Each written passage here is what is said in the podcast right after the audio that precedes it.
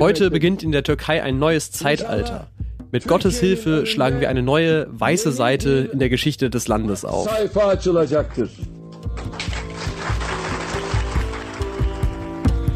Es ist der 3. November 2002. Der ehemalige Bürgermeister von Istanbul, Recep Tayyip Erdogan, und seine neu gegründete AKP gewinnen zum ersten Mal die türkischen Parlamentswahlen. Das ist ein Wendepunkt in der türkischen Geschichte. Danach wird Erdogan erst Ministerpräsident und dann ab 2018 nach Einführung des Präsidialsystems auch Präsident der Türkei. Wir werden die Verfassungsinstitutionen stärken, den Beitritt der Türkei zur Europäischen Union beschleunigen und die Integration der Türkei in die Weltwirtschaft vorantreiben. Und wir werden dabei den Lebensstil aller Bürger achten und respektieren. Das ist nun 20 Jahre her und von heute aus betrachtet lässt sich kaum glauben, dass diese Worte tatsächlich der türkische Präsident Erdogan gesagt hat. Aber so war's und er war damals in der Türkei ein extrem beliebter Politiker. Bei vielen ist das auch heute noch, aber sein Rückhalt ist deutlich schwächer geworden in den letzten Jahren. An diesem Sonntag ist wieder einmal Wahl in der Türkei. Zur Abstimmung stehen sowohl die Zusammensetzung des Parlaments als auch der Präsident selbst. Und diesmal ist es eben keine klare Sache, dass Erdogan gewinnen wird, wie es in den letzten Jahren der Fall war. Er liegt je nach Umfrage entweder gleich auf mit dem Gegenkandidaten der Opposition Kemal Kilicdaroglu oder sogar leicht hinter ihm. Zum ersten Mal seit zwei Jahrzehnten könnte ein anderer das Land regieren. Wie konnte es so weit kommen?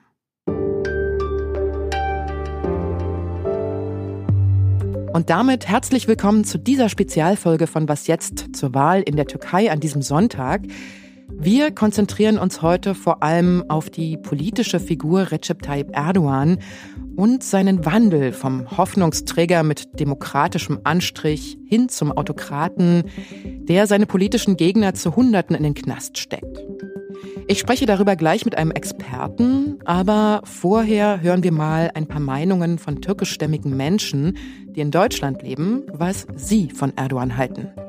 Meine Kollegin Clara Löffler ist dazu mit dem Mikrofon durch die Straßen von Berlin gegangen. Wenn Türkisch äh, jetzt neu gewählt, soll der Erdogan wiedergewählt werden, weil der ist gut.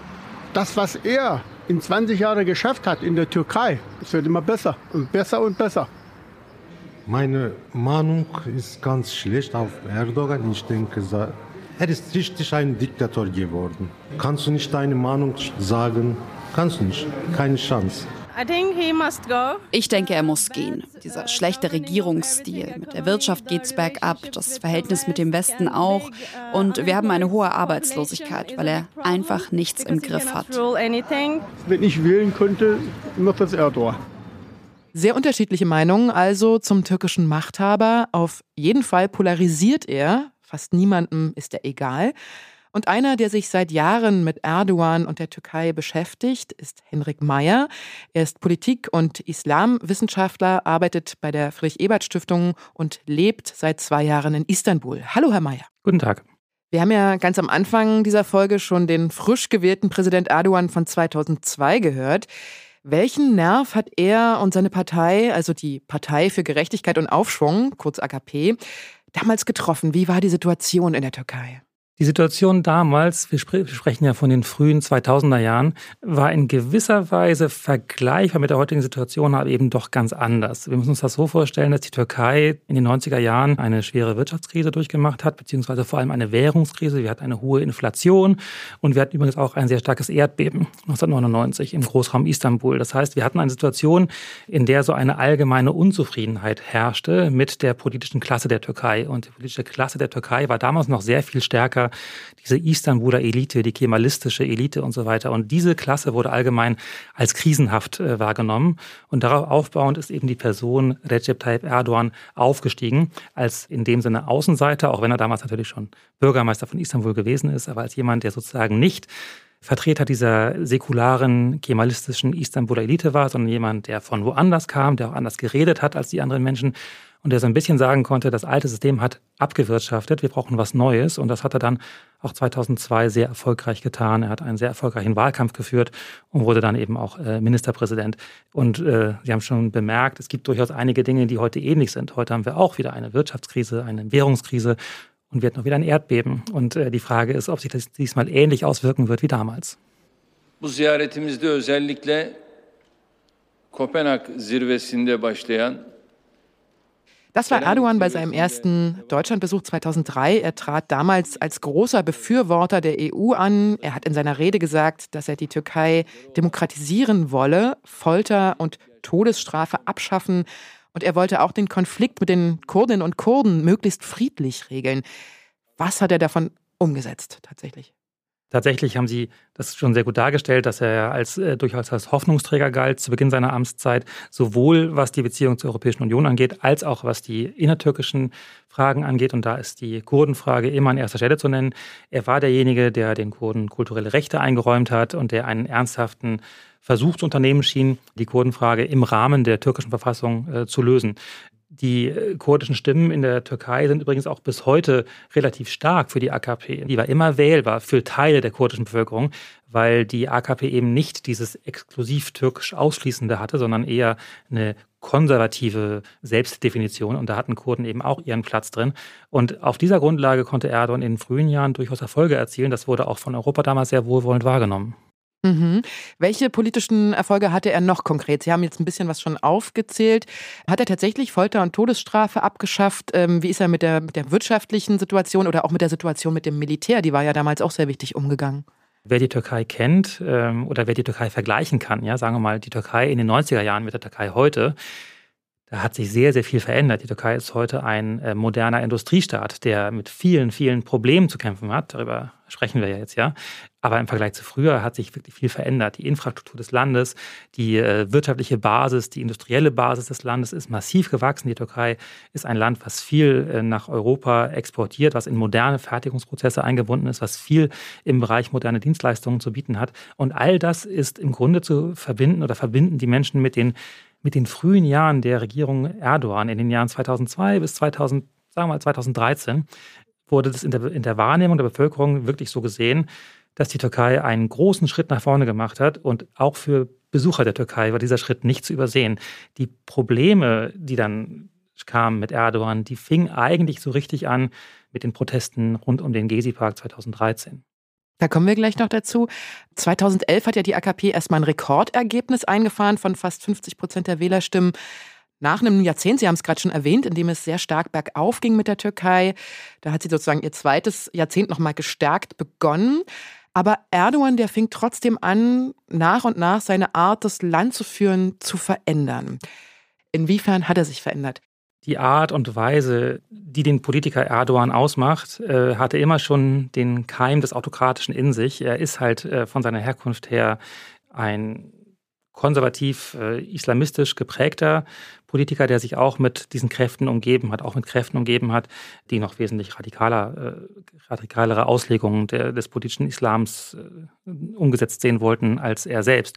Ich denke, was sich verändert hat, sind vor allem zwei Dinge. Das eine ist, dass die Europäische Union de facto der Türkei signalisiert hat, dass es mit dem EU-Beitritt sehr schwierig werden wird, dass die Türkei nicht mehr daran glaubte, in die EU aufgenommen werden zu können. Das hat dazu geführt, dass Erdogan weniger Motivation gesehen hat, äh, den proeuropäischen Kurs aufrechtzuerhalten. Das heißt, da gibt es also auch ein Element, was von außen kommt.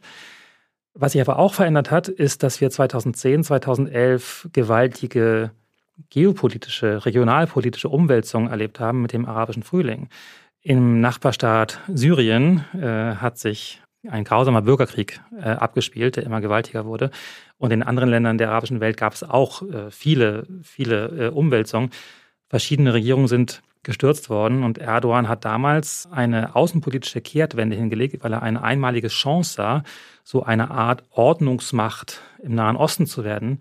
Er als Vertreter des gemäßigten politischen Islam, sagen wir mal, so wie er sich selbst auch darstellen würde, denke ich, der dann eben über, eine, über einen großen Einfluss verfügt äh, über Regierungen, die dem politischen Islam nahestehen, namentlich der, der Muslimbruderschaft. Und da hat Erdogan viel investiert in Kontakte zu den Regierungen der Muslimbruderschaft nahestehend in Ägypten, in Tunesien, in Syrien und so weiter und so fort. Und das hat dann zwangsläufig auch zu einer Veränderung im Inneren äh, geführt, weil er eben eine ganz andere Anspruchshaltung der Türkei repräsentiert hat. Mhm. Können Sie kurz was zu den Veränderungen sagen, die Sie meinen? Also wenn man sich die ähm, Fortschrittsberichte der Europäischen Union anschaut, äh, was die Menschenrechtslage angeht in der Türkei, erleben wir in den Jahren, äh, dass es immer schlechter wird. Also wir erleben Unterdrückung von äh, Zivilgesellschaft, Menschenrechtsaktivisten, Frauenrechtsaktivistinnen und so weiter und so fort. Das, was sich im Gezi-Park 2013 sozusagen, was dort ausgebrochen ist, konnte man in den Jahren davor schon entdecken. Die Situation im Inneren der Türkei wurde schwieriger für alle, die die Freiheit geliebt haben. Wir haben es gerade schon angesprochen. 2013 protestieren mehrere tausend Menschen im Gezi-Park gegen die Regierung und sie fordern Erdogan zum Rücktritt auf. Daraus wurden dann landesweite Proteste. Mehr als drei Millionen Menschen in fast allen Provinzen der Türkei sollen daran teilgenommen haben. Aber Erdogan, der behauptete einfach, diese Demos, die wurden vom Westen mitorganisiert, er delegitimierte also den Protest. Die Demonstranten haben gerufen, dass sie die Türkei mit den Gezi-Protesten fertig machen wollen. Sie werden von Imperialisten unterstützt. Die imperialen Mächte haben sie benutzt. Herr Mayer, die Gezi-Proteste wurden mit Gewalt unterdrückt. 5000 Menschen wurden ungefähr festgenommen. Es kamen auch einige zu Tode. Was bedeutete diese Reaktion Erdogans für die Protestbewegung, also für die Bürgerinnen und Bürger, die gegen ihn auf die Straße gehen wollten? Es ist nicht so, als hätten die Menschen, wie schon gesagt, vor Erdogan das Gefühl gehabt, alles wäre einfach. Aber sie haben immer daran geglaubt, dass in der Türkei durch das friedliche Verhandeln und durch Wahlen Dinge verändert werden können. Dass sozusagen bei allen Schwierigkeiten es Möglichkeiten gibt, Checks and Balances und so weiter, um das System von innen heraus zu verändern. Ich glaube, dass vor allem das etwas ist, was 2013 weggebrochen ist, als die Menschen auf der Straße gemerkt haben, dass sie nicht mehr die Möglichkeit haben, ihre Stimme zu äußern, ohne ihre Stimme hörbar zu machen, ohne dadurch in größere Schwierigkeiten zu geraten. Die Autokratisierung, die die Türkei seitdem erlebt hat, hat sehr viel damit zu tun, dass sich damals zwei Lager stärker gebildet haben, als sie ohnehin schon gegeben hat nämlich ein Lager der Regierung, das seither sehr viel mehr darauf bedacht war, die Macht zu sichern, no matter what. Und auf der anderen Seite eine säkular, menschenrechtlich orientierte Zivilgesellschaft, die nicht mehr daran geglaubt hat, dass man mit äh, der Regierung Erdogan noch Änderungen erreichen könnte. Und diese Polarisierung, die sich damals sozusagen Bahn gebrochen hat, die schon angelegt war vorher, die aber da noch stärker geworden ist, ist etwas, was sich in den Jahren seither noch immer weiter verstärkt hat und was wir heute auch ganz massiv sehen im aktuellen Wahlkampf und überhaupt in allen gesellschaftlichen Debatten der Türkei.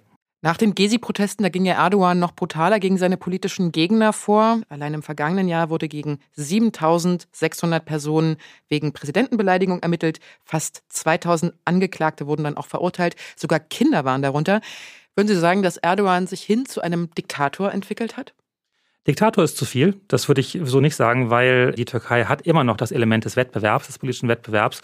Die Wahlen finden statt. Ein Diktator würde ja keine Wahlen stattfinden lassen, wo er auch verlieren kann. Das würde ich sagen, das ist das falsche Wort, aber es ist eine Autokratisierung, die stattgefunden hat und eine zunehmende Fokussierung der Macht und der Aufmerksamkeit, der politischen Aufmerksamkeit auf eine Person, die sich ja auch äh, zuletzt oder 2000, also in den Jahren danach, im Referendum niedergeschlagen hat, wo in der Türkei ein Präsidialsystem eingeführt worden ist, was dem Präsidenten enorme Machtbefugnisse verleiht. Das passt im Grunde zu diesem Bild des Autokraten, der immer mehr selbst kontrollieren möchte. Das kann man sicherlich so sagen. Warum halten denn immer noch so viele Türkinnen und Türken zu ihm? Also er hat zwar an Einfluss und Ansehen vielleicht etwas verloren, aber es sind ja immer noch zwischen 40 und 50 Prozent, die ihn wählen, je nach Umfrage. Ja, also ich meine, wenn er die Wahl gewinnt, dann werden sogar über 50 Prozent ihn gewählt haben. Das ist ja durchaus denkbar. Wir wissen nicht, wer die Wahl gewinnen wird am Sonntag. Ja. Das ist tatsächlich eine, eine, wichtige Frage. Und ich glaube, man kann das nur dann verstehen, wenn man auf das zurückgeht, was ich am Anfang erwähnt habe, diese Polarisierung der Gesellschaft, die anfing als, sagen wir mal, schwierige Soziologie der türkischen Gesellschaft. Wir hatten eine Gesellschaft, in der eine kemalistische Elite eigentlich seit Beginn der Republik 1923 das Sagen hatte und die sich so ein bisschen verstanden hat als die Klasse, die eine Art Erziehungsauftrag hat äh, für den Rest des Landes, die die Türkei heranführen möchte an Europa, an säkulare Ideen, an Menschenrechte und so weiter und so fort. Das war so ein bisschen das eine Lager und auf der anderen Seite gab es aber einen großen Teil der Bevölkerung, der sich de facto davon gar nicht angesprochen fühlte, nicht abgeholt fühlte und vor allem nicht zugehörig fühlte.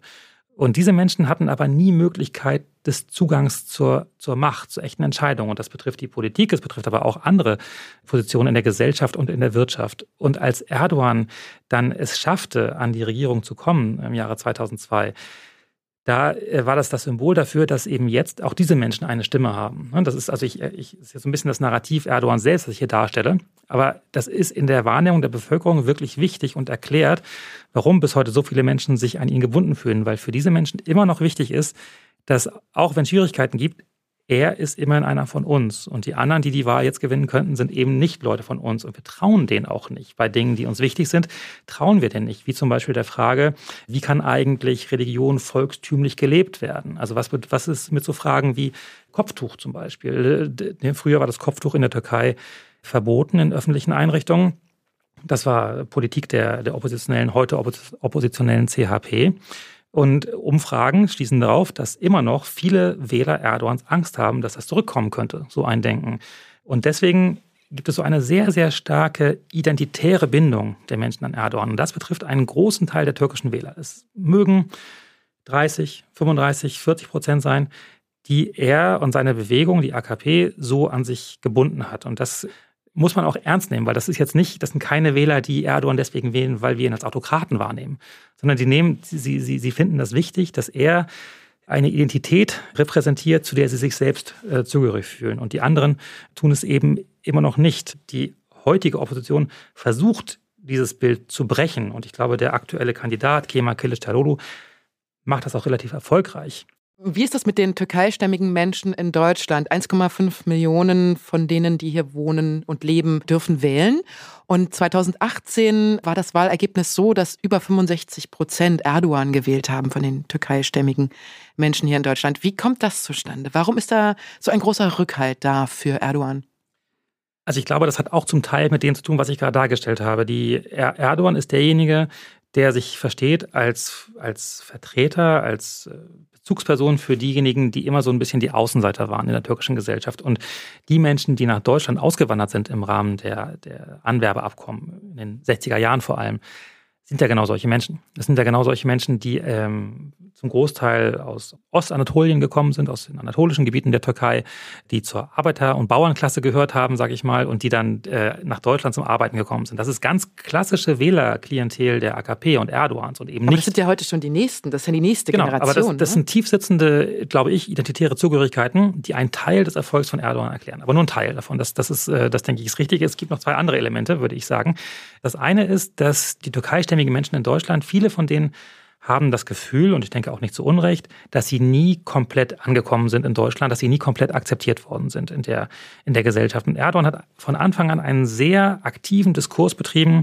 Ich bin auch euer Vertreter, ich bin auch eure Stimme. Er hat diese Menschen sehr gut abgeholt in ihrem Lebensgefühl, dass sie irgendwie nicht so richtig dazugehören. Und das äh, hat, hat verfangen, es hat besser verfangen als bei anderen Menschen und das verfängt bis heute auch besser als bei seinen politischen Rivalinnen und Rivalen. Und das Dritte ist, die Türkei befindet sich heute in einer in einer Wirtschaftskrise, in einer, also sagen wir mal, zumindest in einer Inflationskrise in der Türkei, was dazu führt, dass nicht wenige Wähler sich von Erdogan abwenden die Menschen in Deutschland, die türkeistämmig sind, bekommen das natürlich in der Dramatik gar nicht zu spüren. Die Inflation und die Inflationskrise der Türkei, die Währungskrise der Türkei. Für die ist diese identitäre Bindung immer noch dominierend, wohingegen für mehr und mehr Türkinnen und Türken in der Türkei die Wirtschaftssorgen mittlerweile größer sind und äh, die Identitätsfrage überlagern. Mhm. Gehen wir mal gedanklich auch wieder in die Türkei und bleiben bei diesem Thema. Sind dann so wirtschaftliche Themen wie Inflation zum Beispiel oder auch allgemein die Wirtschaftskrise gerade die bestimmenden Themen im Wahlkampf? Ganz eindeutig ja. Also jedenfalls, ähm, es gibt Umfragen zu dem Thema. Was sind die wichtigsten Themen für die Menschen? Äh, worüber, an, anhand welcher Fragen werden sie ihre Wahlentscheidung treffen? Und da ist ganz eindeutig das Thema Wirtschaft und Inflation auf den Plätzen eins und zwei. Das kann man messen, darüber gibt es gar keine Debatte. Danach kommen eine Reihe anderer Themen und auch die Themen verfangen, so ist es nicht. Ne? Also Erdogan hat ganz andere Wahlkampfthemen, mit denen er durchaus es auch schafft zu mobilisieren. Aber diese Wahl, kann man sagen, wird eindeutig davon entschieden oder die, die, die Veränderungen im Wählerverhalten werden entschieden durch die Wirtschaftssituation, ja. Wie hoch ist die Inflation? Haben Sie ein Beispiel? Also die Inflation äh, hat Ende letzten Jahres den Höchststand offiziell erreicht von 85 Prozent, wobei diverse äh, Institutionen, äh, Wirtschaftsforschungsinstitute und so weiter ganz andere Zahlen präsentieren. Also die sagen, die ist das Doppelte von der Zahl. Es ist wirklich teuer geworden. Es ist sogar teilweise so teuer geworden, dass auch in Euro gedacht es eigentlich wirklich, wirklich teuer geworden ist. Also so bei Milchprodukten, Fleisch und so weiter zahlt man gut und gerne ein Drittel mehr, als man in Deutschland zahlen müsste. Und das bei einem Land, wo das Einkommen ungefähr ein Drittel dessen ist, was man in Deutschland verdient im Schnitt. Also die Menschen haben unter Inflation sehr, sehr zu leiden äh, und das ist das zentrale Thema der Opposition im Wahlkampf.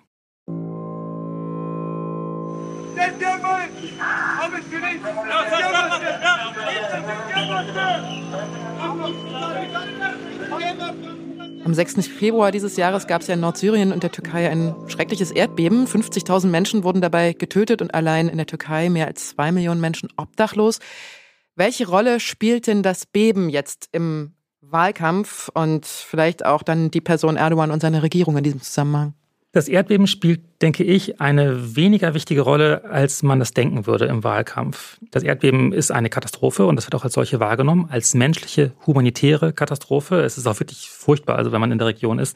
Die Dimensionen sind unvorstellbar. Selbst wenn man sich die Zahlen vergegenwärtigt, macht man sich, glaube ich, nicht komplett klar, was es bedeutet, dieses Erdbeben. Das kann man eigentlich erst verstehen, wenn man mal vor Ort ist und stundenlang über das Land fährt und immer wieder an zerstörten Häusern vorbeikommt. Und Sie waren dort, ne? Ich war mehrfach dort und es ist wirklich, also es ist wirklich schwer zu ertragen.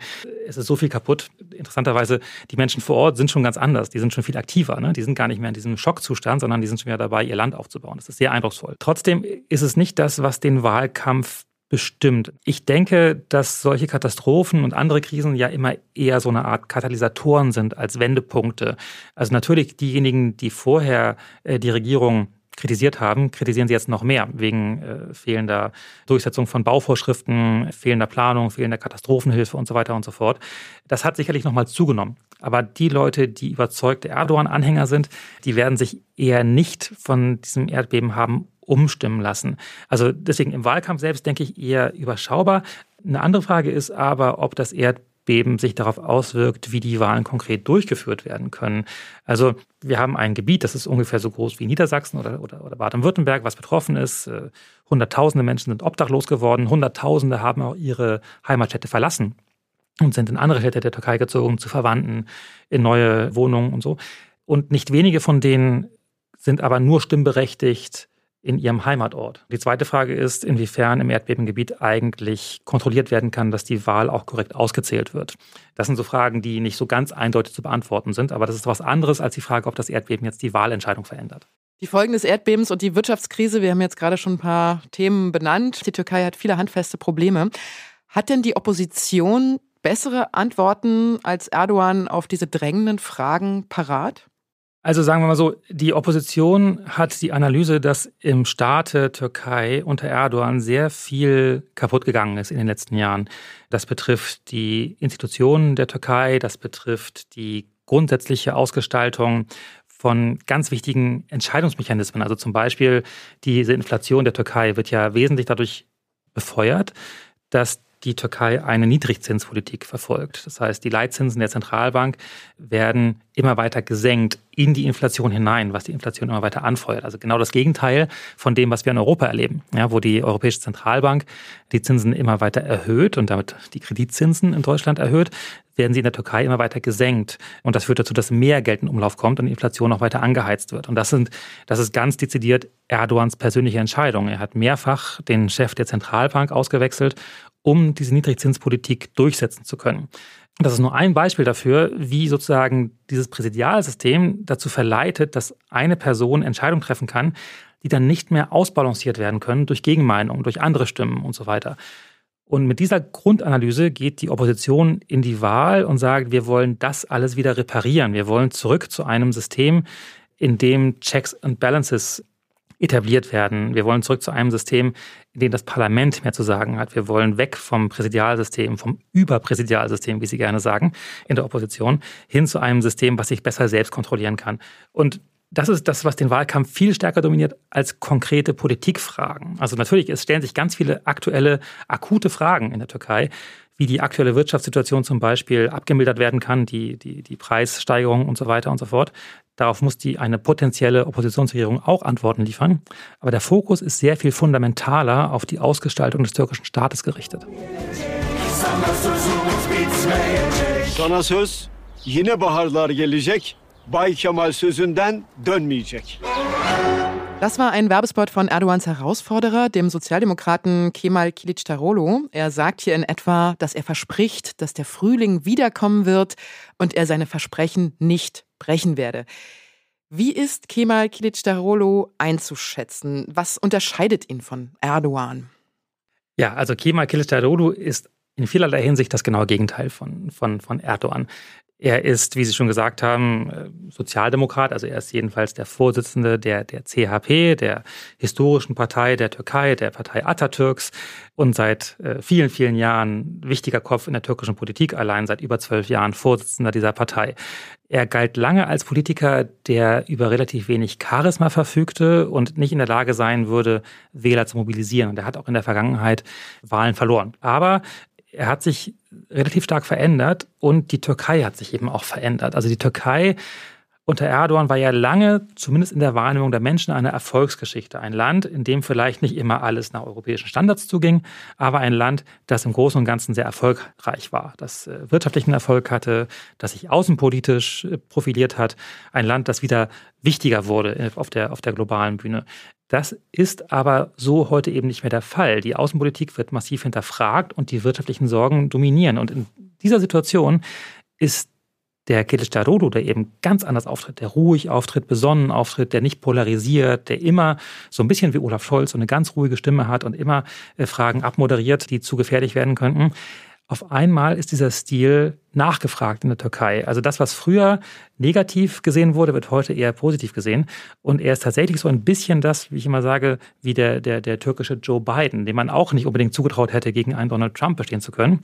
Aber wenn die Situation so eskaliert, dass viele Menschen das nicht mehr wollen, dann kann so ein Politikleben erfolgreich sein. Und zurzeit sieht es ganz gut aus für ihn.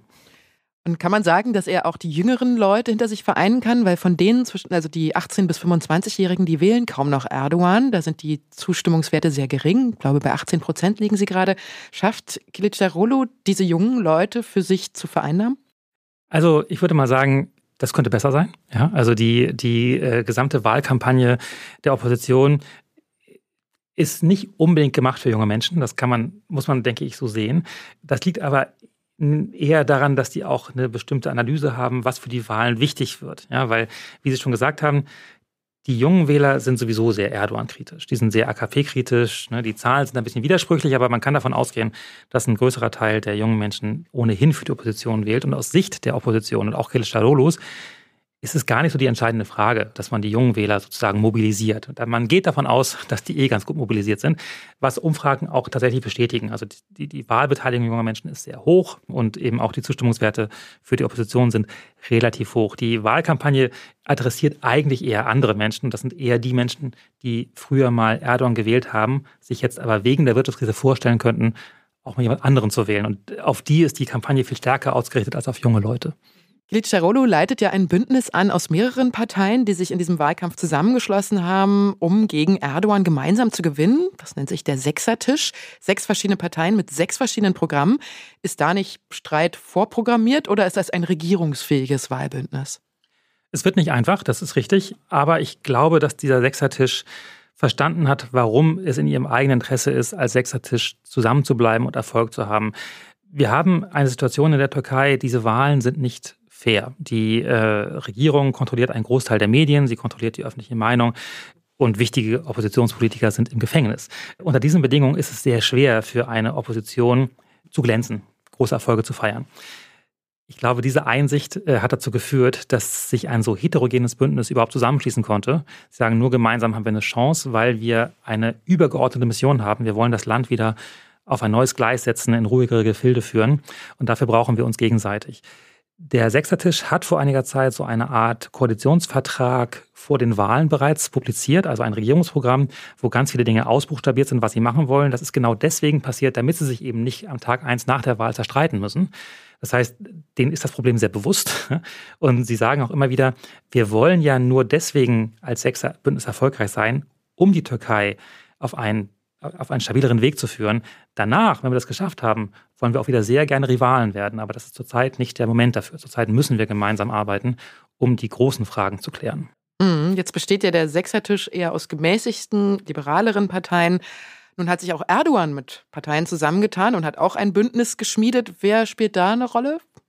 Ja, also Erdogans traditioneller Koalitionspartner ist ja die MHP, mit der er zurzeit in der Regierung ist. Das ist die extreme Rechte der Türkei, äh, ultranationalistisch. Dazu hat er jetzt zwei kleinere Parteien genommen, die noch mal weiter rechts stehen, sowohl was das Nationalistische als auch was das Religiöse angeht. Das ist also ein Bündnis geworden, was sich sehr, sehr, sehr weit rechts positioniert hat, was in Erdogans Karriere, wie wir das vorher gesagt haben, ja gar nicht immer so gewesen ist. Ne? Also er hat sich jetzt schon sehr stark für einen Weg entschieden und eben nicht mehr so dieses umfassende Identitäre, sondern hat eher schon so gesagt, das ist da, wo ich hin will, wo ich meine Verbündeten noch habe, weil tatsächlich im Sechsertisch, also bei der Opposition, sind allein zwei AKP-Abspaltungen äh, in, involviert. Ne? Also zwei Abspaltungen seiner Partei haben sich in die, auf, ins Oppositionslager geschlagen äh, und sind dort wichtig, um auch wählbar zu werden für Wähler, die früher eben Erdogan gewählt haben. Das heißt, es ist schwierig und es ist komplexer geworden, in der Türkei Wahlen zu gewinnen für Erdogan.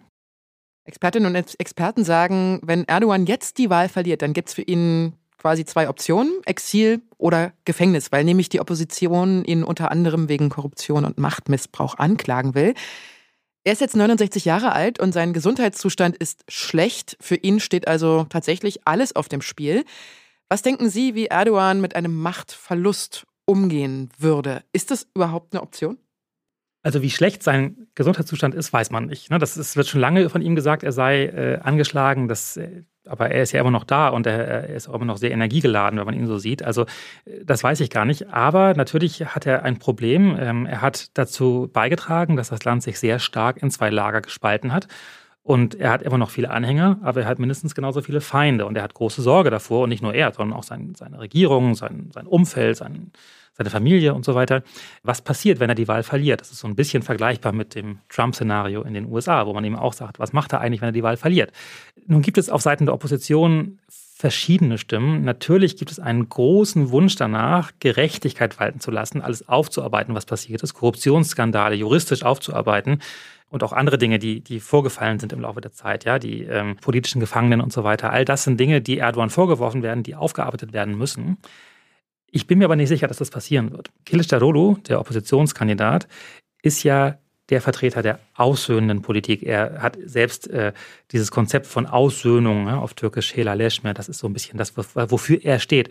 Er will eben nicht die Gräben vertiefen, er will sie überbrücken. Und ich denke, dass dazu auch gehören wird, dass wenn die Wahl tatsächlich gewonnen wird von der Opposition, dass er dann eben auch die Hand reichen wird, all denen, die bereit sind, die Türkei neu aufzubauen in einer Post-Erdogan-Zeit. Und dazu muss man eben aufpassen, dass man das Lager von Erdogan nicht zu stark antagonisiert. Das äh, halte ich für sehr wichtig, dass so schmerzhaft das ist, man einen politisch sinnvollen Prozess einer Übergangsjustiz etabliert und kein Racheprozess. Ja, das, das wird dem Land nicht gut tun. Und ich vermute, es wird doch eher zu einer Destabilisierung beitragen als zu einer Stabilisierung. Also insofern, ich gehe nicht davon aus, dass jetzt automatisch eine Niederlage Erdogans sein Ende ist in dem Sinne. Zumal man ja auch sagen muss, er kann ja auch nochmal wiederkommen. Also die in der Türkei äh, finden Wahlen regelmäßig statt. Ist er mit 69 äh, Jahren noch quasi jung im Vergleich. Ja, also wenn er in fünf Jahren antreten würde, wäre hm. er genauso alt wie Kılıçdaroğlu heute. Das ja. ist äh, absolut denkbar in der Türkei. Und das ist, glaube ich, auch ein wichtiger Faktor, um das Land zu stabilisieren, dass man eben nicht automatisch weg vom Fenster ist, wenn man mal eine Wahl verliert. Mhm. Und glauben Sie, dass er weiter an seinen autokratischen Grundsätzen festhalten wird, weil er das als sein Erfolgsrezept vielleicht sieht? Oder könnte er sich auch mäßigen? Ist jetzt alles ein bisschen glaskugelmäßig, ich weiß, aber vielleicht kann man das so ablesen, auch an seinem Verhalten. Sollte er die Wahl gewinnen, meinen Sie? Mhm, mhm. Genau.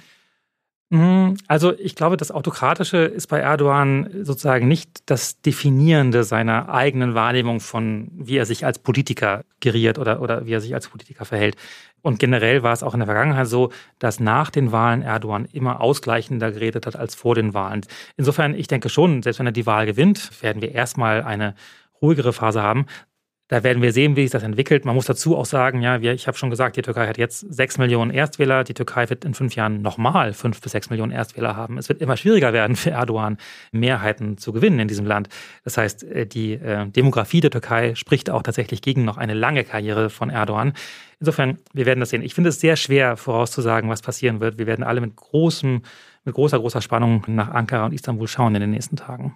Das wäre schon ein schönes Schlusswort gewesen, aber ich habe trotzdem noch eine Frage, weil wir auch in der EU und der ganzen Welt jetzt ganz gespannt auf diese Wahl schauen. Was würde denn sich außenpolitisch auch verändern, auch für uns in der EU, wenn Erdogan es nicht mehr wird, sondern seine Macht abgeben muss? Vieles würde einfacher werden, aber es ist eine weniger starke Revolution, als man das vielleicht manchmal denkt, äh, was passieren würde, wenn die Opposition gewinnen würde. Die Opposition ist ganz eindeutig europafreundlich, viel europafreundlicher, als es der heutige Erdogan ist. Ja, also er war ja mal anders, wie wir gesagt haben, aber sie ist ganz eindeutig europafreundlich. Sie bekennt sich dazu, die Urteile des Europäischen Gerichtshofs für Menschenrechte umzusetzen. Sie bekennt sich zu dem Wunsch, in die EU zu kommen. Sie bekennt sich zu vielen Dingen, die uns in Europa das Leben einfacher machen würden. Und was man in internationalen Beziehungen nicht unterschätzen dürfte, der Stil wird sich ändern, des Umgangs miteinander. Selbst wenn in manchen Bereichen Probleme bestehen bleiben würden, hätte man mit, dem, mit der Opposition, also mit Kilic Darolo und seinem Team, andere Grundlagen, um Probleme zu adressieren und zu behandeln. Da würde sich einiges ändern, einiges würde einfacher werden. So, das heißt, es gibt viele Dinge, die würden sich verbessern, die würden einfacher werden. Aber in der Substanz bleiben auch Probleme bestehen. Da darf man sich auch nichts vormachen. Also zum Beispiel diese berühmten Seedemarkationslinien zwischen Griechenland und der Türkei, um die sich seit Jahren gestritten wird. Das ist keine Erfindung von Erdogan. Ja, das, ist, das, das hat die Türkei schon lange als Problem für sich erkannt, für die eigenen Interessen gegenüber Griechenland. Das wird auch eine neue Regierung so sehen. Aber man wird sich vielleicht die Themen vielleicht besser diskutieren können. Gleiches gilt für Armenien, gleiches gilt für, für Syrien in, in Teilen und so weiter. Und es gilt eben auch für Russland. Erdogan ist ja dadurch jetzt bekannt nochmal geworden in jüngerer Zeit, dass er den Draht zu Putin hält, dass die Türkei sich nicht beteiligt an Sanktionen gegen Russland und so. Russland hat gerade ein Atomkraftwerk eingeweiht in, in, in der Türkei. Also die Beziehungen sind sehr eng geworden von, von der Türkei zu Russland. Und Kilic Darolu äh, hat verdeutlicht, neulich in einem Interview, dass er das auch nicht grundsätzlich in Frage stellen möchte. Er will nur die Gewichte verändern. Also er will zuverlässiger Partner werden, aber er würde sich nicht von Russland abwenden. Das heißt, es ist ein bisschen grau schattiert. Ne? Also man, man, man kann jetzt nicht sagen, mit einer Oppositionsregierung würde sich alles ändern, aber vieles würde einfacher werden und die Gewichte würden sich verschieben. Vielen Dank, Herr Mayer, dass Sie sich die Zeit genommen haben und für Ihre Einschätzung. Vielen Dank. Und das war die Was jetzt Spezialfolge zur Wahl in der Türkei. Wenn Sie wollen, dann können Sie uns unter wasjetzt.zeit.de eine Mail dazu schreiben. Ich bin Elise Landcheck und wünsche Ihnen noch ein schönes, spannendes oder auch entspanntes Wochenende.